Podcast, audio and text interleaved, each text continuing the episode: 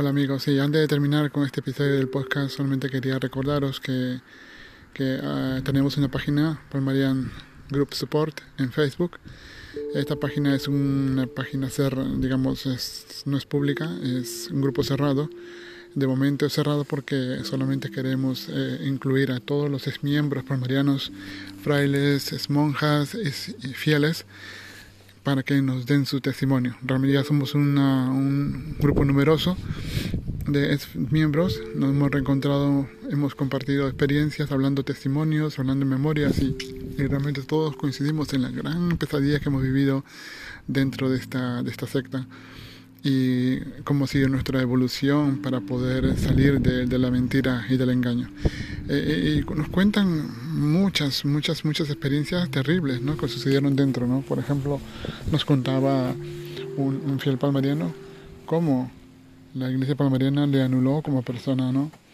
Cómo la iglesia palmariana estuvo intentando hacer pensar de que de que el Papa sabía, el Papa Gregorio XVII se había humillado a sí mismo para pedirnos perdón múltiples veces, ¿no? Para, que nosotros volvamos a la iglesia, que el Papa estaba pidiendo humildemente que vengamos, que volvamos a la iglesia del grupo de expulsados de 2000, que él quería que nosotros ingresemos, pero que nosotros rechazamos, eh, que dice que Gregorio XVII dijo que nosotros rechazamos su invitación a volver a la iglesia, lo cual es una gran mentira y lo cual eso confirma pues la, malicia de Clemente, ¿no?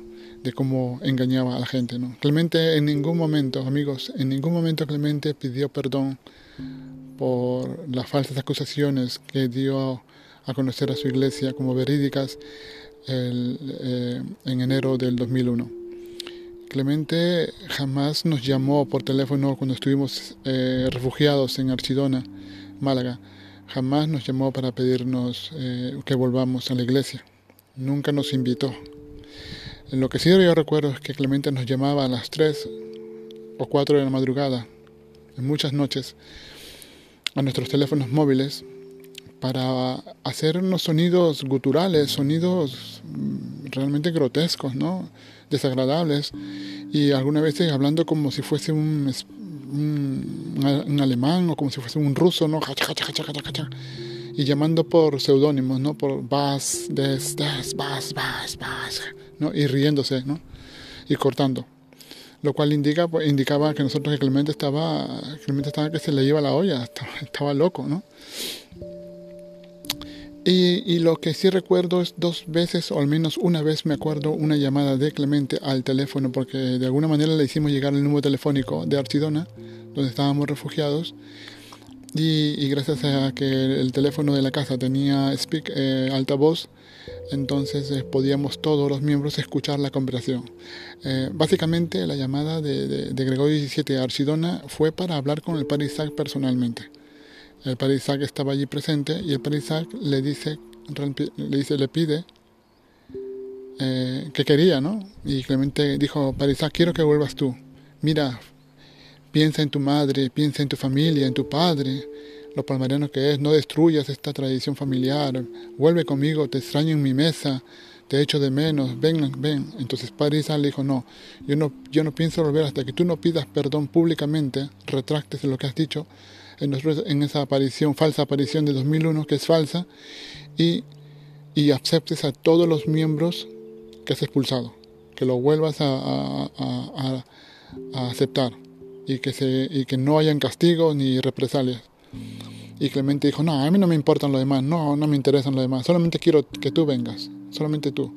Entonces nosotros decimos, pero ¿por qué? No, danos una razón. Y Clemente no quiso entrar en debates con nosotros, ni hablar, ni nada. Simplemente quería que Paisa volviese. Y, y, claro, mientras que estábamos en un tire y afloja, ¿no? negociando, Clemente al final se burlaba de nosotros, ¿no? Se burlaba como... No se burlaba, ni siquiera mencionaba que éramos una antiglesia. Simplemente nos, nos trataba como rebeldes, como personas que le habíamos ofendido en su amor propio, ¿no?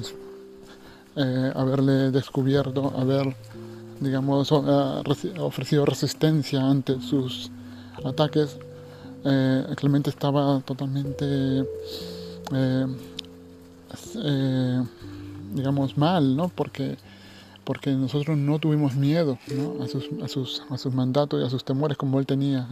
O sea, el, hecho que estuvimos fuera de su control, eso le causaba a él una, una, digamos, le herimos en su amor propio. Y claro, ver que un grupo se ha salido y no ha tenido miedo de salirse, esto podría indicar que otro grupo más ahí dentro podría hacer lo mismo y, y al final eh, la iglesia palmariana se vería reducida drásticamente, ¿no? En fin, la cosa es que nos cuenta en este grupo de Palmarian por John Sheehan, un, fiel palmariano, nos cuenta cómo, cómo eh, en tiempo de Ginés, a veces su hermana perdió una niña, ¿no? En el embarazo, ¿no? Y Ginés como si la niña fuese una cosa normal, como si fuese un pajarito. Dice, ah, no te preocupes, ya te olvidarás y ya tendrás más niños, ¿no? O sea, y los fieles menos se pensaban de que perder un hijo realmente no era tan doloroso ni importante, ¿no? A la vista, a los ojos de Dios, ah, mira, ya se murió, pues Dios se, lo llevó Dios, mira, y al final vas a tener otro más y no te preocupes, ¿no? Como si no pasase nada, claro, la maquinaria de hacer hijos en la iglesia palmariana es, es una maquinaria obligatoria, ¿no? No importa las condiciones de salud de la madre, ¿no? al final la madre es la que sufre el embarazo y no el padre, ¿no? El padre solamente es el que, el que, fecunda, ¿no? Y el padre tiene que ir fecundando, si quiere tener sexo, tiene que fecundar a, la madre, ¿no? Y la madre luego es la que lleva, lleva todo el, el, tema del embarazo y el cuidado y estas cosas, ¿no? Eh, muchas cosas terribles pasaron en el tiempo de Ginés con el tema de los matrimonios y los embarazos. ¿no? Eh, realmente hasta aún hoy me, me parece aberrante de que, de que, el padre Pedro III eh, permita que las mujeres embarazadas fumen, cuando eso sabido que eh, fumar en el embarazo es dañino para la salud del, bebé, para la salud del niño, ¿no? Realmente es, es, digamos, es una cosa que es realmente inaceptable y detestable, ¿no? Em, luego vemos cómo, ellos han estado intentando decir que los fieles palmarianos eh, que los fieles palmarianos en, los que los fieles los que los fieles de la iglesia palmariana son libres de marcharse cuando quieran pero sin embargo como dice ayer en el vídeo de Tamayo ¿no?